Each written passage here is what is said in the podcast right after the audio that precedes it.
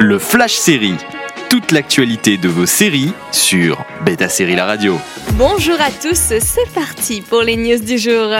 NBC fait le ménage après avoir annulé Zoé et son incroyable playlist il y a peu. Le coup près vient de tomber pour Manifest alors que le drame supernaturel vient de conclure sa troisième saison. Malgré des audiences et un buzz très favorable à ses débuts, la série produite par Robert Zemeckis n'a semble-t-il pas rempli les objectifs de la chaîne.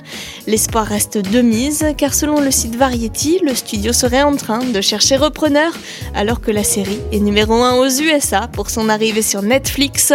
En France, c'est la plateforme Salto qui la diffuse en exclusivité à l'heure US. C'est l'une des dernières annonces du festival Geek Week de Netflix. La franchise de jeux vidéo Far Cry aura elle aussi le droit à son adaptation en série. Deux projets sont en cours de développement. Le premier étant un animé intitulé Captain Laser Shock Blood Dragon Remix, adapté lui-même du jeu Blood Dragon, spin-off de Far Cry 3 à l'esthétique Vaporwave pleine de néons et de musique électronique des années 80.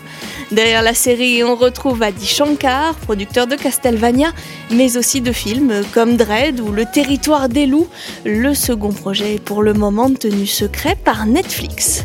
Envie de réécouter ces news? Direction le site de Beta Série pour retrouver le podcast, également disponible sur vos plateformes d'écoute habituelles.